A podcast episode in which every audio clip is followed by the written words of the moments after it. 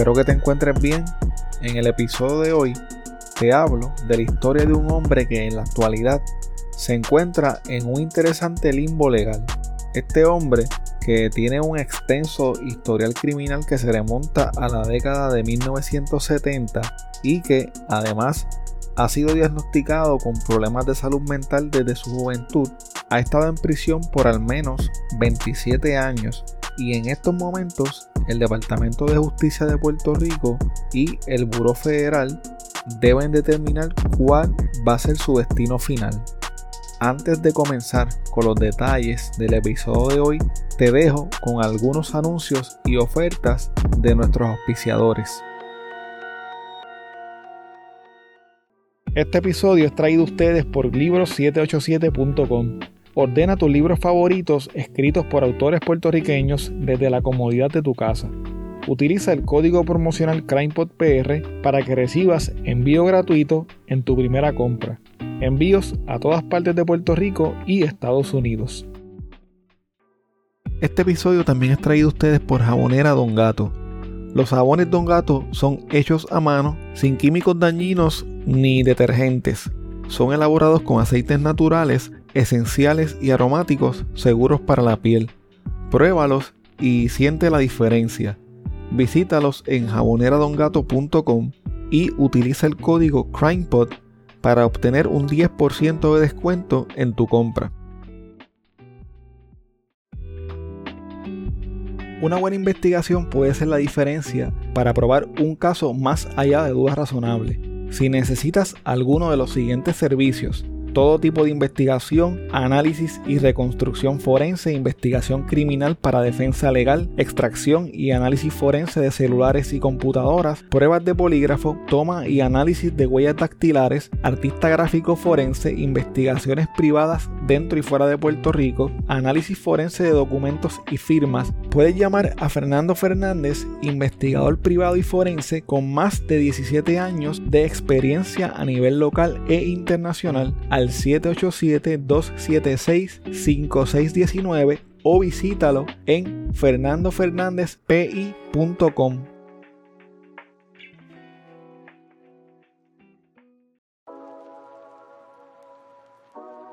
Si de casualidad estás cerca del área de Los Ángeles en California o estás planificando unas vacaciones para esa ciudad, tengo una recomendación para ti. Uno de nuestros Patreons tiene un Airbnb que es espectacular tienen que verlo.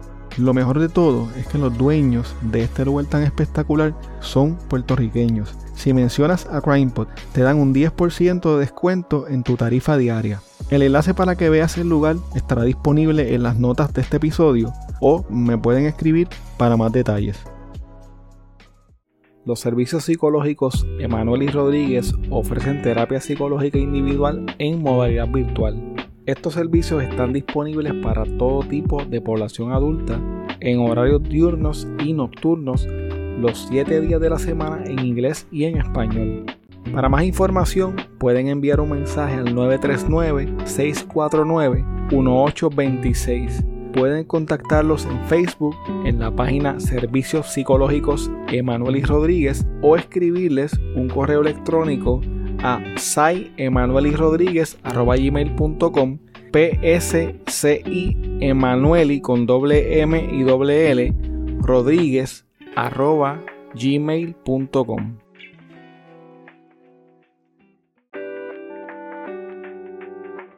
¿Estás buscando información sobre carros híbridos o eléctricos de la línea BMW? Roberto Cummings de Autogermana BMW puede ayudarte. Comunícate con él al 787-981-5380 para que obtengas la mejor oferta.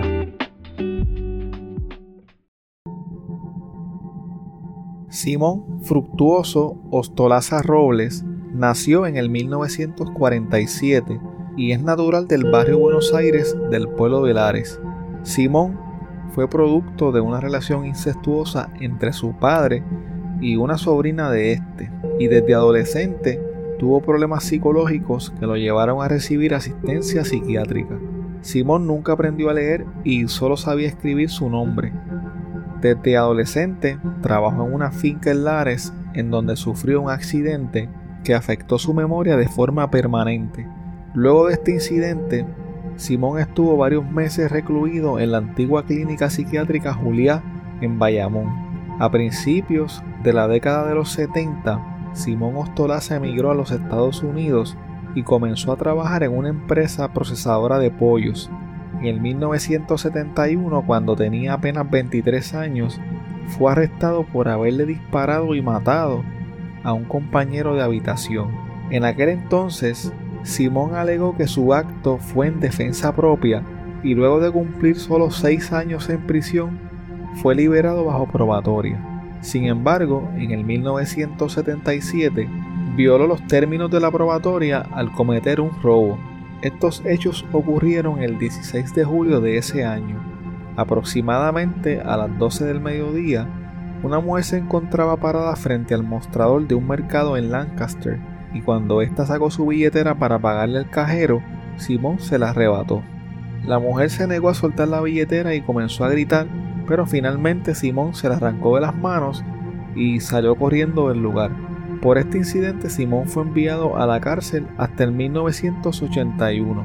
Cinco años más tarde, en el 1986, fue acusado de 16 cargos de agresión sexual y maltrato de menores en Hartford, Connecticut. En esa ocasión la agresión fue hacia dos adolescentes que eran miembros de una iglesia a la que él asistía. Por estos delitos Simón fue condenado a cumplir 112 años de prisión. Sin embargo, tras una revisión de su sentencia, la condena fue reducida a 64 años. Por razones que no se conocen a través de la información a la que tuve acceso, Simón Ostolaza fue liberado el 1 de marzo de 1995 y luego de salir de la prisión regresó a Puerto Rico. Veridiana López era una mujer de 57 años que vivía sola en su casa en el sector Palmasola del barrio Buenos Aires en Lares. Veridiana era tan organizada que sus familiares se sabían al pie de la letra su rutina diaria. Por la mañana se levantaba bien temprano para cocinarle a sus padres, quienes eran envejecientes, y luego llegaba a su trabajo en un hospicio local. Además de su trabajo en el hospicio, Veridiana también era costurera y durante el día recogía y entregaba las ropas de sus distintos clientes. También tenía como costumbre diaria llamar a sus hijos, a sus nietos y en ocasiones a amistades cercanas. Por esa y otras razones, cuando el martes 17 de septiembre del 2013 Veridiana no llegó a la casa de sus padres, no llegó a su trabajo en el hospicio, no entregó ni recogió la ropa de sus clientes y no respondió su teléfono, todo el mundo se comenzó a preocupar y a pensar que algo malo le tenía que haber ocurrido. Veridiana fue reportada como desaparecida el 18 de septiembre del 2013 y ese mismo día agentes de la División de Homicidio Tutuado y del FBI localizaron su auto en la residencia de su vecino. Este vecino era Simón Ostolaza Robles. Cuando fue confrontado por las autoridades, este dijo que durante la mañana del día anterior le había comprado la guagua a su vecina Veridiana por 4 mil dólares en efectivo y cuando iban de camino a hacer el traspaso del vehículo, ella recibió una llamada y le pidió por favor que la dejara en una panadería cercana y de ahí no supo más nada de ella. En un zafacón ubicado frente a la casa de Simón, los agentes encontraron una bolsa plástica que tenía en su interior ropa y un par de botas llenas de fango. Al cuestionarlo, él alegó que esa ropa y esas botas ya no servían y por eso las botó. El 20 de septiembre, el cuerpo de Veridiana López fue localizado parcialmente enterrado en una finca cerca de la carretera 129 en el mismo barrio Buenos Aires. Esta finca pertenecía a la familia de Simón Ostolaza y él había trabajado en ella por muchos años. El cuerpo presentaba varios golpes en la cabeza que se creen le provocaron la muerte. Como parte de la investigación, la policía ocupó los videos de las cámaras de vigilancia de un negocio que quedaba cerca del terreno donde se encontró el cuerpo. En las grabaciones del negocio se puede observar que el 17 de septiembre la guagua de Veridiana López pasó frente al lugar a eso de las 8 y 11 de la mañana. En el video se podía apreciar a una mujer sentada en el asiento del pasajero con una camisa muy parecida a la que tenía Veridiana cuando encontraron su cuerpo, pero no se podía apreciar bien quién era el conductor de la guagua. La policía entrevistó a Simón nuevamente referente a esta información el 25 de septiembre y él dijo que Veridiana lo había recogido en su casa para venderle la guagua. Simón dijo que no pasaron cerca del negocio en donde se obtuvo la grabación de la guagua y aseguró nuevamente que la había dejado en una panadería. Sin embargo, los empleados de esta panadería, quienes conocían a Veridiana, aseguraron que ella no había ido al lugar ese día. Otro detalle que se supo durante la investigación fue que Simón Ostolaza le pidió ayuda a un vecino para lavar la guagua de Veridiana y este se percató que la guagua estaba llena de fango. El vecino notó que Simón lucía nervioso y mientras conversaba con él, le dijo que era bueno que la policía no tuviera sospechosos del crimen de Veridiana López. Simón también le dijo al vecino que la policía no tenía evidencia en su contra, porque si la tuvieran, ya lo hubiesen arrestado. Mi vecina como una hija mía, mira a ver si yo prendo la apago la luz y me pongo a mirar y a ver si veo la luz prendida y no la veo a ella.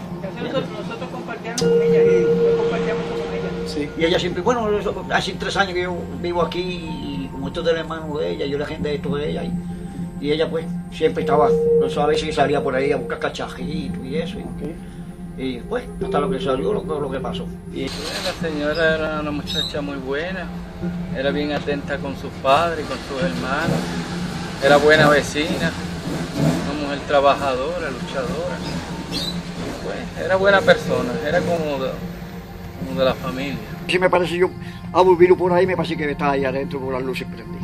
En la televisión mirando, o sea que tres años viendo lo mismo, lo mismo. Ella a las nueve de la noche, ella vino a cejar su portón. Yo lo cejé porque el hermano vino ayer y me dijo, si usted quiere, ceje el portón. Y no, porque hasta que no de eso, me dijo, no, ceje el portón y ponga un panel ahí, que le puse un panel atrás que él rompió eso ahí, para buscarlo a ver si estaba ahí adentro. Entonces yo le puse el panelito y arreglé eso ahí, que había sido uno. El 28 de septiembre del 2013, a eso de las 6 y 10 de la mañana, Simón Ostolaza fue arrestado por agentes de la División de Homicidios Tutuado. El jefe de la División de Homicidios Tutuado, sargento Omar Román, dijo que desde un principio tenían a Simón Ostolaza como principal sospechoso, pero no querían dar a conocer ese detalle públicamente hasta que culminaran con la investigación, debido a que, según la investigación, el móvil del asesinato de Veridiana fue el robo de su auto, el FBI asumió la jurisdicción del caso, por lo que Simón Ostolaza fue acusado a nivel federal y fue ingresado en el Centro de Detención Metropolitano de Guaynabo.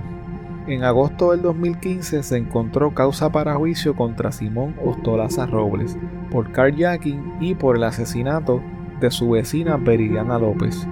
Originalmente el juicio había sido pautado para el primero de febrero del 2016.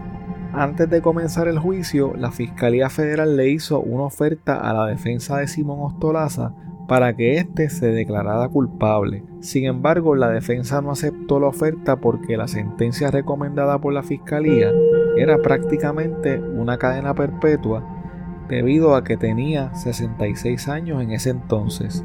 A Simón Ostolaza se le informó en un momento dado durante el proceso que existía la posibilidad de que su caso se convirtiera en uno de pena de muerte, debido a que Simón no contaba con los medios económicos para pagar un abogado.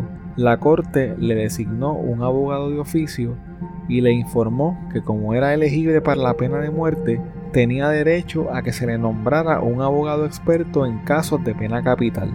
Este caso fue la primera vez que un abogado puertorriqueño fue designado como abogado experto en casos de pena de muerte en el Tribunal Federal de San Juan.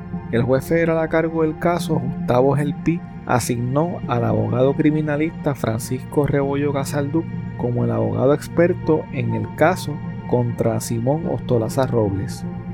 Antes de ser asignado como abogado experto en pena de muerte, el licenciado Rebollo Casaldú había sido uno de los abogados en el caso de pena capital contra Alexis Candelario Santana, acusado por ser autor de la masacre de la tómbola. El licenciado Rebollo también había representado a Edwin Bernard Astacio, el joven que derribó un helicóptero de la policía y a nivel estatal formó parte de la representación legal de Pablo Casellas. El caso en contra de Simón Ostolaza no fue certificado como uno de pena capital por el Comité de Pena de Muerte del Departamento de Justicia Federal. El abogado principal de Simón Ostolaza durante el proceso en su contra fue el licenciado Joseph Loss. Aunque el juicio en contra de Simón Ostolaza había sido señalado para el 2016, después de años de descubrimiento de pruebas previo al juicio y a un sinnúmero de negociaciones para que éste se declarara culpable, el gobierno federal solicitó una evaluación psicológica para determinar si Simón Ostolaza estaba competente o no para enfrentar el proceso.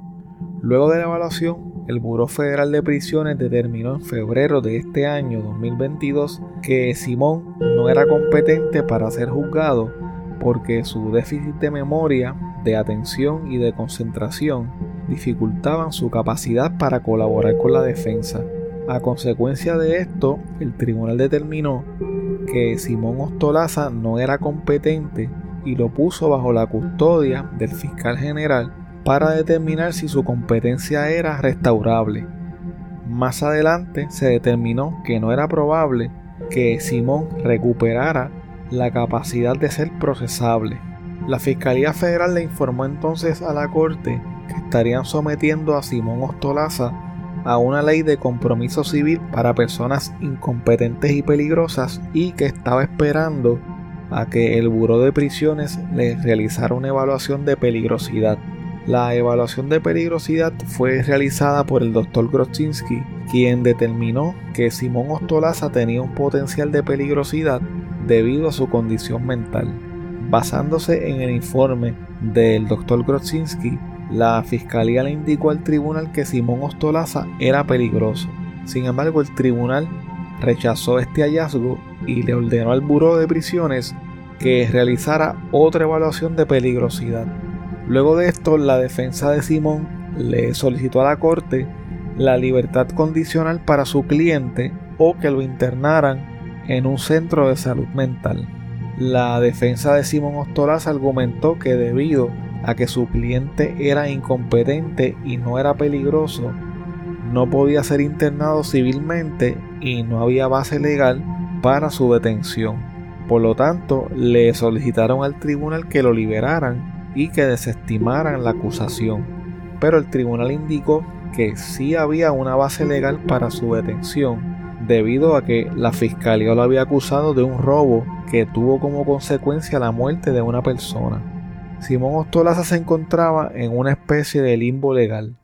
Era incompetente y por lo tanto no podía ser juzgado, pero no era peligroso y por lo tanto no podía ser internado civilmente. Aunque Simón Ostolaza había sido acusado de un delito grave y el caso de la fiscalía en su contra parecía uno sólido, el expediente contenía pruebas contradictorias sobre su peligrosidad y debido a esto había estado detenido durante más de ocho años. El tribunal entendía que la detención preventiva de más de ocho años de Simón Ostolaza equivalía a un castigo sin juicio y esto violaba el debido proceso. Por esta razón el tribunal dio por válida la moción de la defensa que buscaba su liberación, pero no estarían liberándolo hasta que se determinara cuáles iban a ser las condiciones de su liberación y se pautó una audiencia con la fiscalía y con la defensa. En lo que se tomaba esta decisión en la esfera federal, en abril del 2022 el Ministerio Público de Puerto Rico radicó cargos criminales por asesinato en primer grado contra Simón Ostolaza Robles, quien ahora tenía 73 años por haber asesinado a su vecina, Veridiana López. El juez Rafael Pérez Medina del Tribunal de Utuado determinó causa para arresto y le impuso una fianza de 200 mil dólares. Luego de la vista, Simón fue reingresado en el Centro de Detención Metropolitano en Guaynabo. Luego de esta nueva acusación a nivel estatal, el abogado de Simón en el foro federal pidió que se dejara en suspenso su excarcelación. En la actualidad, el caso de Simón Ostolaza a nivel estatal se encuentra ante la consideración de la jueza Wanda Concepción, quien ha estado evaluando las mociones de desestimación presentadas por los abogados de la Sociedad para la Asistencia Legal, quienes representan a Simón. La defensa pide que se desestimen los cargos debido a que ya Simón fue declarado no procesable de forma permanente a nivel federal y a que no puede volver a ser acusado por los mismos hechos por los que ya enfrentaba cargos que no han sido desestimados a nivel federal, ya que sería una doble exposición. Pero por otro lado, el fiscal de distrito Jorge Carrión Ramos de la Fiscalía de Utuado ha presentado mociones para que el caso siga su curso y se logre enjuiciar a Simón Ostolaza por el asesinato de Veridiana López. En total existen nueve informes que dicen que Simón Ostolaza no está apto para enfrentar juicio. También hay peritos que indican que en este momento no representa peligro para nadie. Sin embargo, la fiscalía afirma que la procesabilidad de Simón tiene que determinarse a nivel estatal y que aunque los hechos por lo que está siendo juzgado son los mismos, las acusaciones a nivel estatal son distintas. Aunque el fiscal no quiso decir si pensaba que los peritos que evaluaron a Simón Ostolaza en la cárcel federal se habían equivocado, dijo que los agentes que lo llevaron desde la cárcel de Guaynabo hasta la corte de Utuado le dijeron que para ellos él estaba coherente. Supuestamente cuando los policías le explicaron que le iban a radicar cargos por la muerte de Veridiana López, él preguntó que por qué iban a radicar cargos por ese caso después de tantos años. En este momento, Simón Ostolaza sigue en la cárcel federal de Guaynabo en lo que se determina cuál será su destino.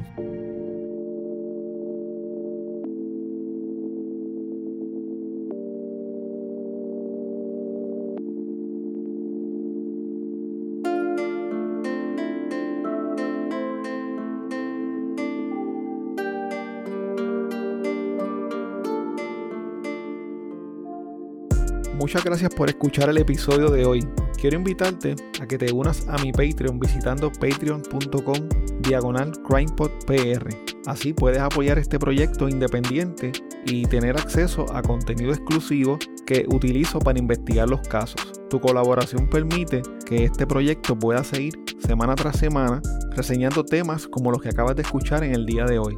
Si tienes un negocio propio o un producto o eres parte de alguna empresa que le gustaría anunciarse en este espacio, puedes comunicarte conmigo a través de correo electrónico a crimepodpr.outlook.com o a través de cualquiera de las redes sociales. Recuerda que nos puedes seguir a través de CrimePodPR en Facebook, Twitter e Instagram y suscribirte a Apple Podcast, Spotify o en tu aplicación favorita para podcast para que no te pierdas ningún episodio. Recuerda también que puedes dejar tu reseña o review de 5 estrellas en Spotify, en Apple Podcast o en cualquier plataforma de podcast.